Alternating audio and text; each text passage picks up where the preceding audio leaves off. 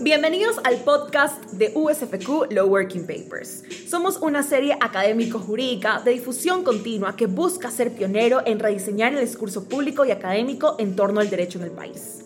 Contaremos con la participación de los actores más importantes de la ciencia jurídica y de los talentos de las nuevas generaciones. Bienvenidos a todos nuevamente al podcast de USFQ Law Working Papers. El día de hoy les traemos un nuevo episodio junto a invitados muy importantes, los cuales nos van a presentar el podcast del día de hoy. Matrimonios ancestrales en el Ecuador, junto a Manuela Pic, Jaco Pérez y David Delgado. Manuela Pic es profesora de Relaciones Internacionales en la Universidad San Francisco de Quito. También es profesora titular en los departamentos de Ciencias Políticas y Sexualidad Estudios de la Mujer y Género en Amherst College, Estados Unidos. Es autora de libros y artículos académicos, además de ser colaboradora con medios de comunicación internacionales. Fue nominada como Nueva Generación de Intelectuales Públicos en el 2018 y figura en la Feminist 100 2021, donde participan mujeres que trabajan en derecho, políticas y consolidación de la paz en el sur global. En 2021 lideró la campaña electoral del candidato presidencial Yacu Pérez por el partido indígena Pachacutic en Ecuador. También contamos con la presencia de Yacu Pérez Guartambela, doctor en jurisprudencia. Es ex prefecto de la SUAY y fue presidente de la Coordinadora Andina Organizaciones Indígenas, una organización internacional de asociaciones indígenas de Bolivia Ecuador, Chile, Colombia y Perú. Fue ex candidato a presidente de la República del Ecuador. En cuanto a sus estudios, obtuvo un diplomado superior en gestión de cuencas hidrográficas y población. También realizó una especialidad en Derecho Penal y Justicia Indígena. Actualmente se dedica a la política y es un gran defensor del agua y los derechos de la naturaleza. Por último tenemos a David Delgado, quien dirigirá el podcast del día de hoy. David es abogado por la Universidad San Francisco de Quito y tiene una subespecialización en Derecho Empresarial. David trabaja en la Dirección de Control Jurídico y Evaluación de la Actuación Fiscal en la Fiscalía General del Estado y se dedica a la investigación académica. Ha publicado en distintas revistas como Stanford University Press, Willamette Law Review y American and International Law Review. Actualmente es director de USFQ Law Working Papers. Sin más que decir, es realmente un honor para nosotros contar con unos ponentes tan destacados. Y esperamos realmente que todos disfruten muchísimo de este espacio. Muchísimas gracias, Cami. Bienvenido nuevamente a otro episodio del podcast de USFQ Law Working Papers. Me siento honrado y afortunado de, tener aquí a Manuela Yacu, quienes además de ser excelentes profesionales y grandes defensores de derechos humanos y de las comunidades indígenas y pueblos ancestrales, tienen experiencia y conocen perfectamente que el camino para el reconocimiento y reivindicación de derechos no es nada fácil, pero saben también que vale la pena. Buenos días, Manuela, buenos días, Jack. Bienvenidos, ¿cómo está? Buenos días. Buen día. Qué gusto tenerles aquí. El día de hoy, como ya lo mencionó Cami, vamos a hablar un poco de los matrimonios ancestrales y quisiera que ustedes nos cuenten para una persona que no sabe qué son los matrimonios ancestrales, que, es ajena a esto, qué son y cómo se diferencian de otros tipos de matrimonios, del matrimonio civil, por así decirlo, que es el más común que todos conocemos. Bueno, primero un fuerte abrazo a la distancia y a todos quienes tienen la paciencia de escucharnos. Gracias por la invitación también a ustedes. Eh, el matrimonio ancestral o esta unión, este compromiso que se tiene en el mundo indígena bajo la cosmovisión y cosmovivencia indígena. Es parte de una institución, es una de las instituciones de la jurisdicción indígena, en el que se realizan todos los días, todos los fines de semana fundamentalmente, en miles de comunidades, de pueblos y nacionalidades, sino que están completamente invisibilizados, están eh, en la sombra, en lo oculto, y que no salen mucho a la luz pública. Eh, reitero, se esperan en las grandes fiestas de los cuatro raimis, ¿no? ya sea en el Inti Raimi, en el Pauca Raimi, en el Colla Raimi, en el Capa Raimi, o en la luna llena, o en el tiempo de donde se visibiliza mejor las estrellas, la chacana, son oportunidades para celebrar eh, los matrimonios y lo quizás lo que difiere de los otros matrimonios es que en el caso nuestro este no si no nos contentamos solamente con hacer una ceremonia potente, sencilla, pero potente espiritualmente en las lagunas, en la Hatunquilla, es decir, en la luna llena, con la comunidad, sino que eso lo llevamos también ante la instancia del derecho eh, positivo, de, a inscribir en el registro civil. Y ahí es donde colisionaron como dos vagones, por un lado la justicia indígena y por otro lado la justicia estatal, en donde nos llevó toda una odisea que vamos a comentar ahora. increíble, justo vamos a llegar a eso en, un momento, pero antes quisiera preguntarle también eh, a Manuela que nos comente las partes de este acto, ¿no? Como, como conocemos y como ya bien lo ha mencionado, en un futuro estará reconocido legalmente, tendrá esta validez jurídica, Quisiera que nos comentes eh, cómo es este acto, ¿no? ¿Quiénes son las partes? ¿Quién realiza la ceremonia? Y sobre todo, ¿por qué el lugar de celebración es tan importante, ¿no? Eh, nosotros lo realizamos en luna llena, en agosto, la luna llena de agosto, y lo realizamos en las eh, lagunas de Quimsacocha, que son fuentes de agua, ¿no? Que bajan, de ríos que bajan hacia la Amazonía. Entonces es parte del sistema hídrico más grande del planeta, de los Andes a la Amazonía. Y es una zona de páramo, eh, una esponja llena de agua, eh, que Yaku y muchos miembros de la comunidad, muchas mujeres de la comunidad han defendido por tres décadas ahora, em, por, de la minería metálica del oro, ¿no? Mm, canadiense, China y ahora más que nada la presión viene del gobierno que intenta expandir las, las concesiones, expandir el extractivismo minero supuestamente para sacarnos de la crisis, pero trayendo más contaminación. Entonces es una zona de resistencia, de defensa del agua, de la vida en todas sus formas, ¿no? de los ecosistemas. Entonces nos pareció bonito, nos pareció que tenía mucho sentido hacer un matrimonio ancestral en este sitio, en esta luna. Eh, por eso, y, participaron, claro, miembros de la comunidad, personas más cercanas de la comunidad, autoridades que, que tenían la autoridad para celebrar, ¿no? declarar el matrimonio, les decía, aunque no son el mismo sistema de autoridad, porque por más que sean electos por la comunidad, ¿no? representantes también son taitas y mamás más que gentes electas, diríamoslo así. Entonces, una ceremonia que no depende de lo interesante es eso, tal vez, ¿no? Volviendo a tu pregunta, ¿en qué se distingue de los matrimonios tradicionales? No es la Iglesia Católica, una autoridad de una institución mundial, internacional, que ha sido institución por miles de, cientos de años, si no miles, eh, y que ha tenido una, una autoridad similar a la de las Naciones Unidas hoy en día ¿no? De ente externo a las comunidades que viene a sentar su autoridad. Em, tampoco es del Estado, que, es, que tiene toda su burocracia con leyes que son heredadas del Código Napoleónico, en el caso ecuatoriano, ¿no? que están heredados de Europa. El sistema estatal es una herencia europea de la Revolución Francesa.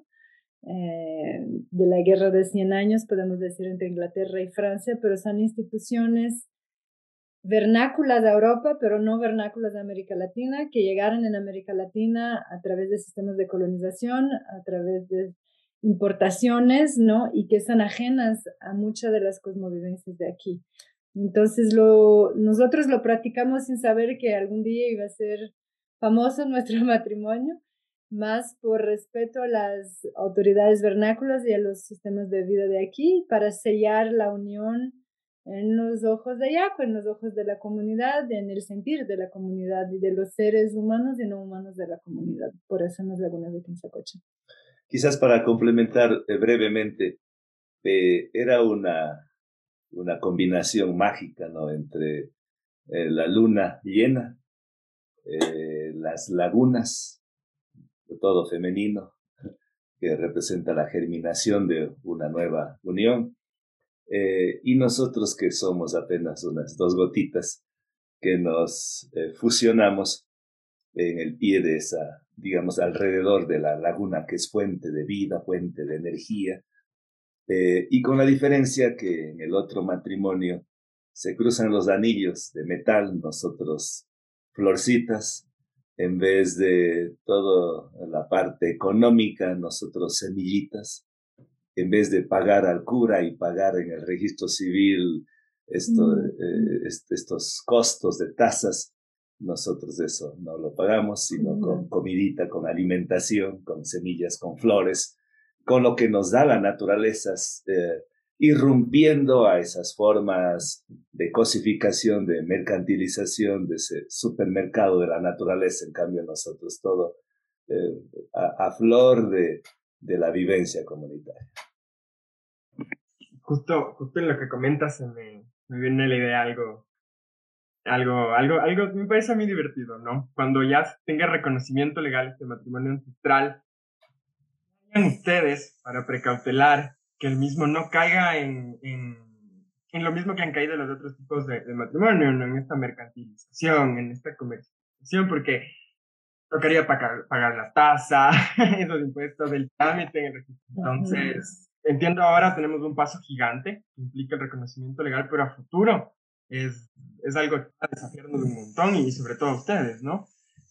También, para extenderles la pregunta, eh, en qué implica dentro de la cosmovisión eh, indígena y de cada comunidad el, este matrimonio ancestral, porque entiendo difiere de comunidad en comunidad. Entonces, dos cosas, ¿qué implica esta cosmovisión que va de comunidad en comunidad? Y la otra, el desafío para eh, cuando se reconoce. Eso es lo interesante del matrimonio indígena, ¿no? Que no hemos pensado al inicio que iba a llegar donde llegó, no lo hicimos con este intento, pero es lo fascinante que haya llegado a un reconocimiento por el ser y que se inscribe en el Estado, porque la justicia indígena en general no tiene un sistema homogénico, institucionalizado, burocratizado como lo tiene el Estado.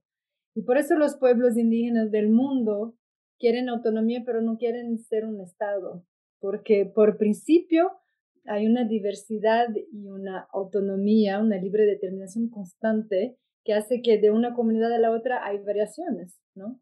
Y, el principio fundador del mundo indígena, de la justicia indígena, es la libre determinación. Entonces, eh, el matrimonio em, del mismo género, por ejemplo, ¿no? matrimonios eh, LGBT, que ahora están institucionalizados, reconocidos por el Estado en gran parte de América Latina, sean revolucionarios porque permiten una abertura a nivel de género, pero siguen codificados y celebrados y autorizados por el Estado. El matrimonio indígena, su gran distinción es que no es autorizado por el Estado, es independiente del Estado y en este sentido entra en el Estado plurinacional, ¿no? Y cada comunidad va a tener celebraciones distintas, ¿no? En lagunas, en cascadas, adentro, en cuevas, en lo que sea, con sus propias autoridades, con sus propios ritos, ¿no? Y con sus propios eh, cosmogénesis, diríamos. Y en este sentido, en lo que dice respecto a las comunidades, estos matrimonios de cierta manera ya existen, siempre fueron celebrados. Los pueblos indígenas fueron excluidos de la construcción del Estado, de la ciudadanía, ganan el derecho al voto en Ecuador en el 78.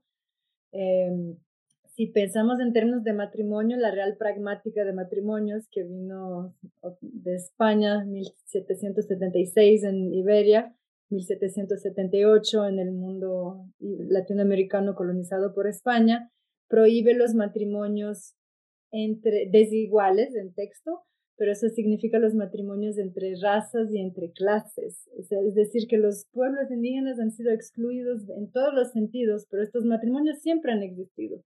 La gran diferencia ahora no es para el mundo indígena, es para el mundo estatal, el mundo mestizo, el mundo blanco, el mundo colonial, que de repente realiza que hay un matrimonio indígena y es forzado a reconocerlo dentro de la institucionalidad del Estado. No celebrarlo bajo las normativas del Estado, los códigos del Estado, sino que reconocer que otras autoridades que no sean el Estado puedan celebrar matrimonio en total autonomía e independencia. Tal vez complementar, eh, la mayor riqueza que tienen los pueblos no es la hegemonidad, sino es la diversidad. Y eso, hace que, y eso hace que en el Ecuador, que es un país pequeñito, pero tengamos 15 eh, nacionalidades. Nacionalidad, quizás su diferencia con un pueblo es que cada nacionalidad tiene su propia lengua. Y eh, la, la nacionalidad más grande, que es la quichua, tiene 18 pueblos. Y cada pueblo tiene también, a pesar de que todos tenemos una lengua eh, materna ancestral que espero que se ha ido perdiendo, los cañaris a lo que nosotros no pertenecemos, quedaron solo toponimias, antroponimias, eh, nombres, ¿no? nuestros apellidos, en fin, pero estamos bajo la hegemonía de, la lengua quichua. Eh, mismo así, hay diferentes formas de ver el mundo, esa cosmogénesis, esa cosmovisión, esa cosmovivencia que tienen cada uno de los pueblos. Y a la vez, eh, esta diversidad se manifiesta desde el escogitamiento en donde celebrar un matrimonio. Decía Manuela, puede ser, nosotros escogimos en la laguna, otros escogen en el río. Es muy común en los ríos escoger así como se hacían los bautizos en la mitad del río, otros lo hacen en el río, otros lo hacen en las cuevas, otros lo hacen en las cascadas, unos lo hacen en la cascada macho, otros en la cascada hembra, dependiendo por dónde está mejor. Otros lo hacen en los apu, en los cerros, otros lo hacen en los bosques, otros lo hacen en los jardines. Entonces, eh, también eh, unos más confían en, en, en, las mamitas, en los papitos, en las, en las mamás, en las madres y en las comadres, que también tiene un, sentido muy singular. Entonces, cada uno escoge su... Es, eso es lo interesante, porque en el Estado-Nación hay una ley, una constitución, una moneda, una historia oficial, un idioma, una escuela que enseña la historia oficial, ¿no? Y, y, lo interesante de los pueblos indígenas es que viene a romper el Estado plurinacional. Debería ser eso, no logramos practicar el Estado plurinacional pero los mundos indígenas mantienen sus diferentes idiomas, sus diferentes historias, sus diferentes cosmovivencias, ¿no? Y, y, los matrimonios van a ser distintos. Igual como hay muchos idiomas indígenas, van a haber muchos matrimonios indígenas, bajo muchos sistemas de justicia indígena. Me parece increíble. Y, y el reconocimiento del registro civil me, acaban de cambiar a mí totalmente el pensamiento, ¿no? Porque no implica una, un, sometimiento de las comunidades al Estado, sino al revés, un sometimiento del Estado ante la autoridad indígena que celebra ese matrimonio, para reconocer lo que esa autoridad hizo. Tal vez más que un sometimiento del Estado del registro civil a las autoridades indígenas, es una abertura ¿no? Porque ¿qué es la, la, tolerancia y la libre determinación? Es respetar la diversidad, cosa que el Estado es totalmente incapaz de hacer, porque el Estado es una herencia de las monarquías europeas, lo cual son herencias del sistema cristiano del Vaticano. Entonces, hay un sistema jerárquico centralizado de poder que no tolera la diversidad y la autonomía de poderes distintos, ¿no? la cohabitación de poderes y autonomías. Entonces, lo que viene a ser el matrimonio indígena, mucho más que el matrimonio del mismo género, del mismo sexo, es romper con esta autoridad, con esta hegemonía del Estado sobre el Estado civil de las personas y que el Estado civil no sea el solo poder del Estado codificado solo por el Estado, que hayan otras autoridades, otros sistemas de justicia que puedan de manera autónoma declarar el Estado civil de las personas. Y algo importante, quizás no hay que caer en la folclorización, ¿no? Eh, primero, el Estado plurinacional significa el reconocimiento de la diversidad cultural existente, y no solamente cultural, de lenguas, de justicia, de medicina, de epistemologías, de epístemes, de ritos, de mitos, es decir, un diálogo epistémico múltiple. Y esto va más allá de la tolerancia, porque la interculturalidad permite no solamente tolerar a la otra persona, sino ponerse en el lugar de la otra persona. Y en el presente caso, más que un sometimiento de las comunidades al Estado o del Estado a las comunidades, es el reconocimiento vivo de que hay otras jurisdicciones y que esas otras jurisdicciones no son ni más ni menos, simplemente distintas y hay que reconocer.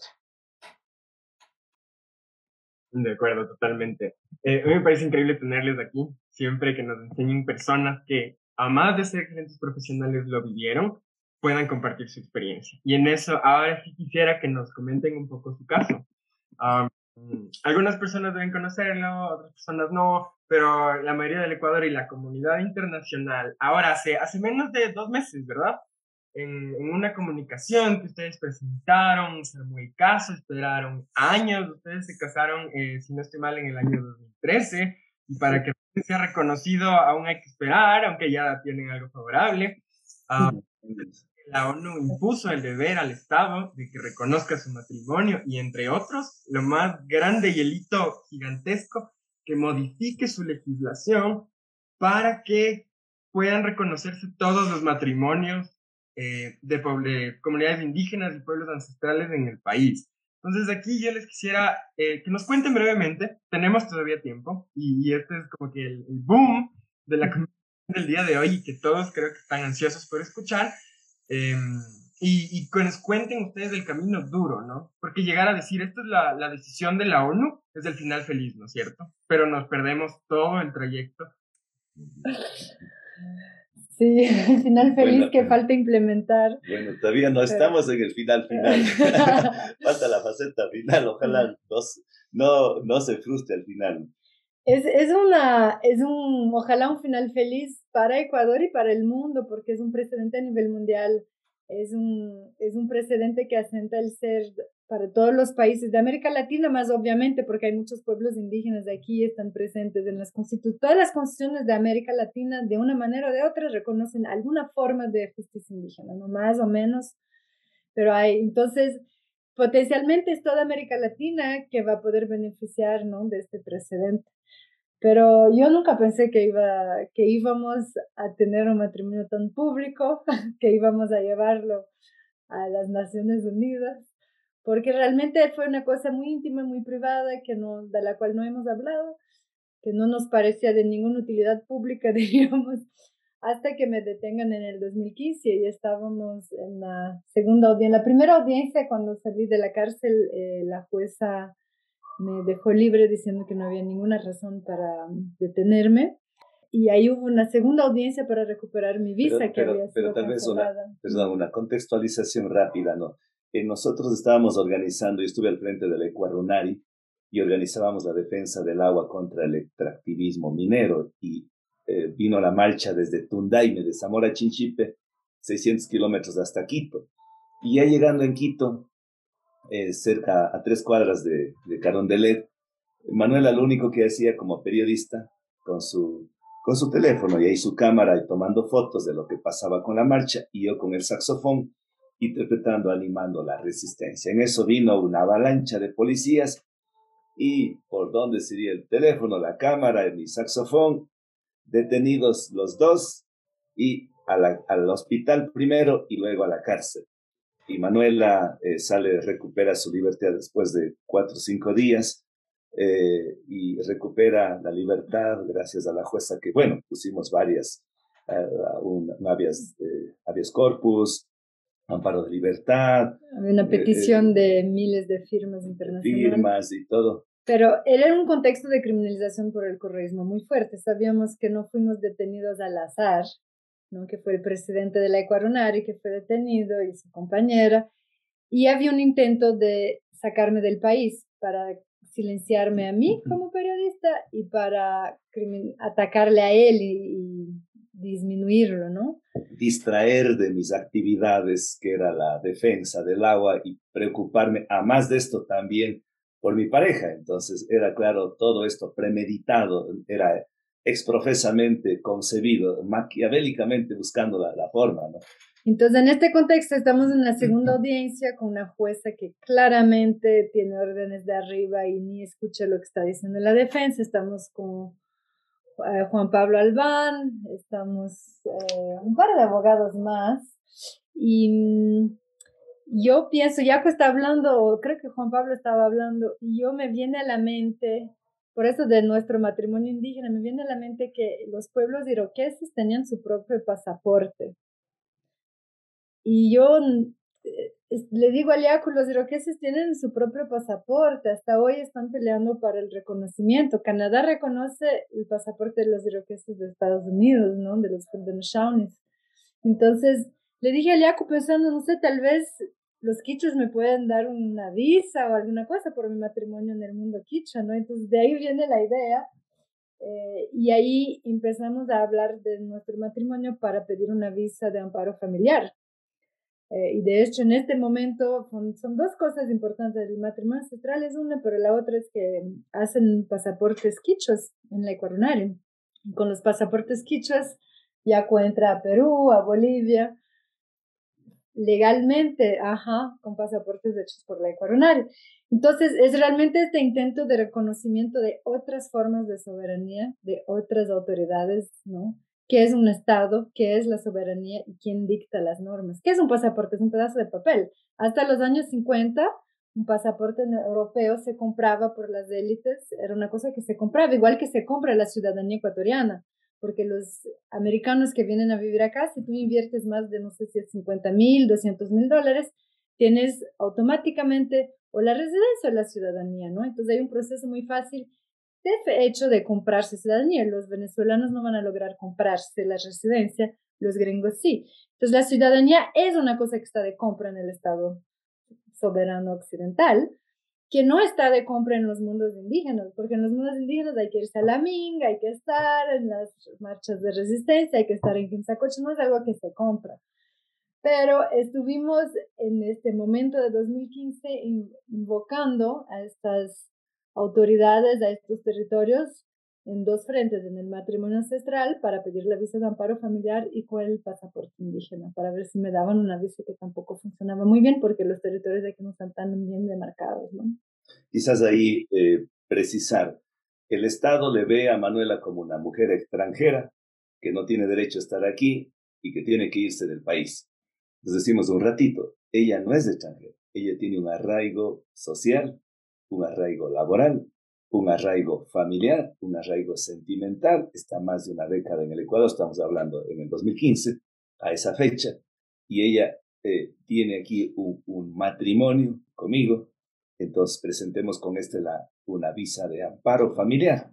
Y además, recuerdo Alberto Acosta en su momento me dijo, oye, tienes que casarte y con eso pudo mi, eh, mi nuera hacer que venga mi yerno que es extranjero de Alemania y está solucionado. Entonces dijimos, nosotros no necesitamos de casarnos, ya nos casamos, pero bajo régimen eh, jurídico ancestral. Entonces ahí es donde activamos. Y para resumir un poco el tema, presentamos un petitorio en la dirección Espérate, y antes de eso, todos nos dijeron, pero cásate en lo civil cásense en lo civil en el Estado, así el Estado reconoce, pero decimos, pero no nos expulsaron porque yo no estaba casada, nos expulsaron porque somos anticorreístas y porque estamos en resistencia. Entonces, casado o no casado en lo civil va a dar igual de inicio, ¿no? Porque es un tema político. Cancelaron mi visa del día a la mañana, tenía una visa Mercosur, eh, o no, una visa 12-8 en estos entonces, y me lo cancelaron, me detuvieron en la noche, a las 7 de la noche, a las 8 de la mañana estaba cancelada la visa de trabajo. O sea, el Estado se dio la potestad de cancelar una visa durante la noche, así de rápido. ¿De qué sirve casarse en lo civil si el Estado hace y deshace, no? Desde el principio del Estado hace la ley y la excepción a la ley. Entonces vamos a intentar por el matrimonio ancestral reivindicar esta visa de amparo familiar. Entonces ahí solicitamos, ahí va el proceso, solicitamos este reconocimiento con toda la documentación, el acta, hay un acta que se suscribió entre los dos y como yo tengo, me quedé viudo, tengo mis dos niñas, ellas tenían la, la tutoría en términos de, del derecho positivo, en términos de, de nuestra cosmovisión, eh, el cuidado de, mi, de la abuela paterna, mi mamá, eh, firmado, testigos, la autoridad indígena, esa acta reconocida ante la FOA, que es la Federación de Organizaciones Indígenas de la SUAI, parte del Ecuarunari, en Ecuarunari también inscrita, registrada, con los sellos, con todo dentro de nuestra jurisdicción. A pesar de toda esa documentación, presentamos en el registro civil de Cuenca, negado. Presentamos en la Dirección Nacional de Registro Civil en Quito, negado. Presentamos un, un recurso de reposición, negado. Un recurso de hecho, un recurso de apelación, negado. Un recurso de hecho, negado. Todo negado una acción de, prote una, una acción de protección, sí, en la Corte, negado. Apelamos eso ante la Corte Provincial, negado. Es que tenían, claro, la consigna de negar todo, absolutamente nada. Y recordemos cuando Alexis Mera, secretario jurídico de la presidencia, mandó un circular a todos los jueces del país para que se nieguen las acciones de protección. En esas circunstancias, y esto no es cuestión de meses, años, prácticamente 2015, 2016, 2017. Entonces, nosotros viendo que estamos en una situación completamente en indefensión, nos lanzamos, pensamos irnos, ah, también nos fuimos a la CIDH, pero en la CIDH estaba más lento, nada que ver. Entonces nos fuimos a, la ONU a través del el SER. Y en el SER, curiosamente, nos admiten el petitorio. Y cuando nos admiten, aparece una luz eh, en el horizonte y decimos que por aquí podría ser. Al admitir, pasan eh, toda la documentación al Estado para que conteste, a nosotros nos piden que complementemos algo más, pruebas, en fin. Eh, luego pasan también a la Procuraduría General del Estado, observaciones. luego como que se duerme ahí y ahí pasó otro año. Manuel acudió a, a, a, Ginebra por otro caso e intentó ahí agilitarse, aparte si le cuentas tal vez. Mm, sí, no, estaba dormido, yo pensé ya, yo ya estaba harta, yo ya. Las Naciones Unidas no sirven de nada. Y mira que trabajo con eso, así, tuve que dar una clase de organismos internacionales, y así, sí que no, no sirve de nada. Presentamos y es pura burocracia y todo. Total, out of the blue, literalmente, nos sale en mayo de este año la resolución. Y ya todo el tiempo tenía este presentimiento, mm, yo creo que de ahí va a salir algo. Yo, ¿cuál las Naciones Unidas? ¿Cuál ser? ¿Cuál nada? Estos son los burócratas internacionales. Como mis palabras.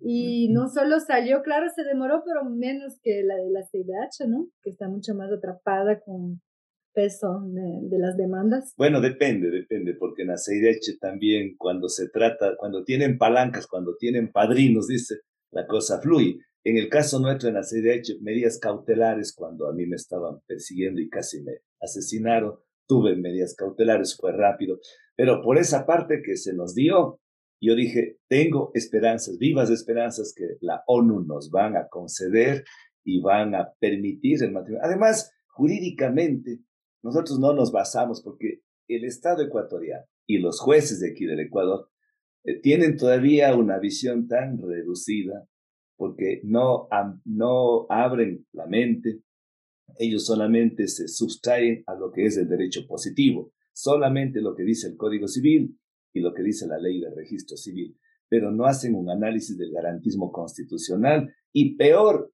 de, las, de los instrumentos internacionales como el convenio 169 de la OIT, peor del convenio de, de, la Convención Americana sobre Derechos de los Pueblos Indígenas, que es absolutamente claro, una claridad meridiana, dice el reconocimiento de las instituciones jurídicas ancestrales y particularmente la familia indígena. O sea, está explícito. Entonces, había argumentos jurídicos a nivel de, la Constitución los derechos colectivos, ¿no? El rato que reconocen la jurisdicción indígena, el parte de la jurisdicción indígena es el matrimonio, es una parte, llamemos, eh, en el derecho administrativo, pero también si, si se resuelven en temas de, de linderos, de, de objetos, de inmuebles, ¿cómo no se puede reconocer una relación entre personas? Entonces decíamos, por allá fuimos y con toda la fuerza, la argumentación del derecho internacional público, creo que el SER hace igualmente un análisis muy valedero para este reconocimiento y como ha dicho Manuela, creo que es importantísimo. Crea un precedente internacional, perdone la redundancia, sin precedentes. Este reconocimiento les va a permitir que los samis, que los iroqueses, que los guaraníes, que, que todos puedan, alegando este precedente, poder también hacer en sus comunidades, en sus pueblos, en sus comunas, este reconocimiento de matrimonio. No, y es espectacular, ¿no? El hecho de que este logro que, que tienen, que esperamos que se efectivice, ¿no? Porque la opinión es clara, ¿no? Está eh, que se inscribe el matrimonio y justamente la visa, la visa que, que comentó Manuel, eso también está en la opinión.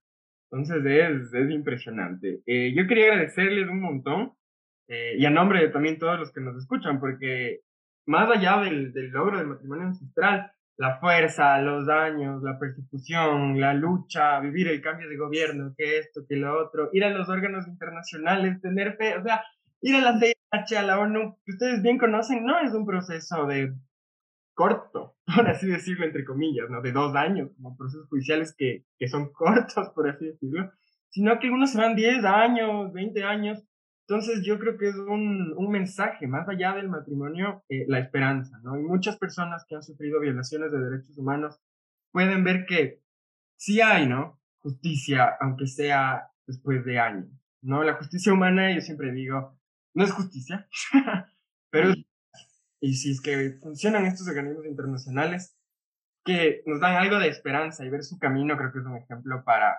para todas las personas y, agradecerles, ¿no? También imagino en nombre de las comunidades, porque a ellos ya no les va a tocar ese trajín tan feo de, de estar ahí en la inseguridad, en la incertidumbre, sino de ya llegar a algo certero. En ese sentido, eh, y, ya para ir cerrando un poco, para, para terminar este podcast increíble, que, que me encanta, ¿no? El, el tema es, es impresionante. Um, quería preguntarte, eh, eh, Jaco y Manuela, ¿no? Eh, eh, a los dos. Mm. Tú estuviste, te lanzaste para candidato a la presidencia, ¿no es cierto? Si no me equivoco, estuviste en tercer, en tercer lugar, no sé si planeas hacerlo a futuro, no, no te voy a preguntar eso, pero sí me interesa saber tu cosmovisión de cómo implementarías tú esta opinión, esta opinión que les da 90 días del Estado, ¿no es cierto? Les dice que el registro civil reconozca, modifiquen su legislación. ¿Cuál sería más o menos su, visión eh, para implementar? O al revés, de otra perspectiva, no, no como yo presidente, sino como sociedad civil, como Estado implementa. ¿Qué le dirían al Estado para que implemente? ¿Qué debe tomar en cuenta? Y bueno, el Estado, como sabemos, es lento, a veces se demora y tiene solo 90 días. ¿Qué dirían? ¿Cómo lo implementarían? Y con eso para ir cerrando. Bueno, en efecto, eh, fuimos candidato a la presidencia y estuvimos no en tercero, en segundo lugar cuatro días, eh, sino que el fraude impidió pasar al balotaje y nosotros ganamos en 14 de las 24 provincias. El presidente Lazo ganó en dos, pero mismo así pasó a la segunda vuelta. Pero bueno, ese es un tema que ya está la, la, eh, los hechos consumados. Eh, yo sí creo en la plurinacionalidad y creo en la interculturalidad y creo en la diversidad y creo en el reconocimiento de, de otras culturas, de otras ideologías, de, de, de, otras formas de ver el mundo, de esas cosmovisiones. Y lo menos que se debe hacer es eh, practicar eso. Entonces, eh, el cómo tiene que decirse, hágase. O sea, aquí no, no hay que estar eh, poniendo trabas. La constitución está ahí. Eh, el convenio 169 y todos estos instrumentos internacionales están ahí. No tiene más que disponer. O sea, no, no hay más, no, no, hay, no hay ninguna razón para impedir que se materialice porque no está violando. Y si está violando alguna ley, pero esa ley es anticuada, esa más bien hay que, justamente por eso el ser dice, refórmese esa ley eh, eh, sintonícese con la constitución del Ecuador y con los instrumentos internacionales. Entonces, tiene que implementarse. Y lo quizás mi mensaje final es a toda la juventud, a todos los que están resistiendo. O sea, valió la pena la resistencia, valió la, valió la pena la persistencia.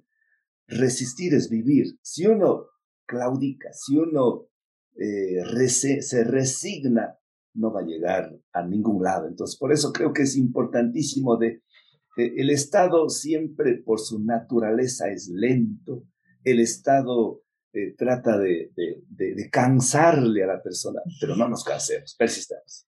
No, y la, el Estado em, tiene una burocracia muy lenta, como tú dices, pero el Estado es el soberano y tiene derecho a la excepción a la norma. Entonces hay normas del Estado, el Ejecutivo puede muy bien venir y decir, viene esta opinión del CERD, implementemos que se inscribe el matrimonio indígena. Ahora, ¿va a tomar tiempo entrenar los trabajadores, los servidores públicos? Sí, pero eso armas un equipo de cinco personas, incluso debería ser uno de nosotros dos profes, eh, profesores de quichua, ¿no? intelectuales quichuas, intelectuales de la Amazonía, líderes de la Ecuarunar y de la CONAIE y que den un taller. Y este taller se lo repite a todos los servidores que trabajan en el registro civil, no solo ahora, cada año, ¿no? Y ojalá este taller se quede mejor cada año. Se traduce la resolución del CERD al quichua, se contacta a la Academia Quechua. Es muy simple el proceso. Es realmente una, un problema de voluntad del Ejecutivo de implementar, porque cuando el Ejecutivo quiere, lo logra, lo sabemos todos.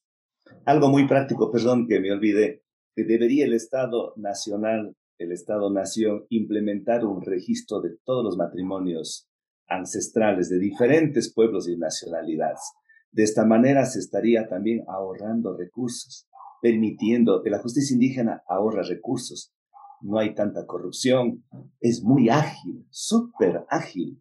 Eh, lo que los juicios toman meses, años, lustros y décadas, acá se resuelve en horas. Es, creo que este, eh, este tema del matrimonio ancestral debe ser un sacudón a la conciencia, una reflexión para que el Estado se dé cuenta que no debe poner trabas, más bien debe permitir abrirse a otras instituciones más, primero para permitir descongestionar y segundo, para permitir ese equilibrio, esa armonía entre todos los pueblos y nacionalidades. Cuesta más prohibir que permitir. Totalmente. Muchísimas gracias, Manuela. Muchísimas gracias, Jaco. Es un gusto gigante tenerles aquí. Eh, a nombre de todo SFQ Working Papers, toda la comunidad académica, los pueblos ancestrales, todo el Ecuador, les agradecemos, les mandamos un abrazo gigante y esperamos verles de nuevo. Eh, yo quisiera tenerles nuevamente para ver cuando ya se haya ejecutado y esto sea una realidad, eh, para que vengan efectivamente a contar el final feliz. Gracias por el interés y felicitaciones por todo el trabajo que están haciendo y todos los podcasts. Shunguman, de corazón. Gracias, Donela Yaco. Un gusto. Les invitamos a difundir sus trabajos con nosotros. Pueden encontrar en todas nuestras plataformas los lineamientos de autor y las instrucciones de envío. Síganos en nuestras redes sociales, Instagram, Facebook y Twitter como arroba usfq-lwp y visualiza nuestro contenido en las plataformas ssrn y academia.edu.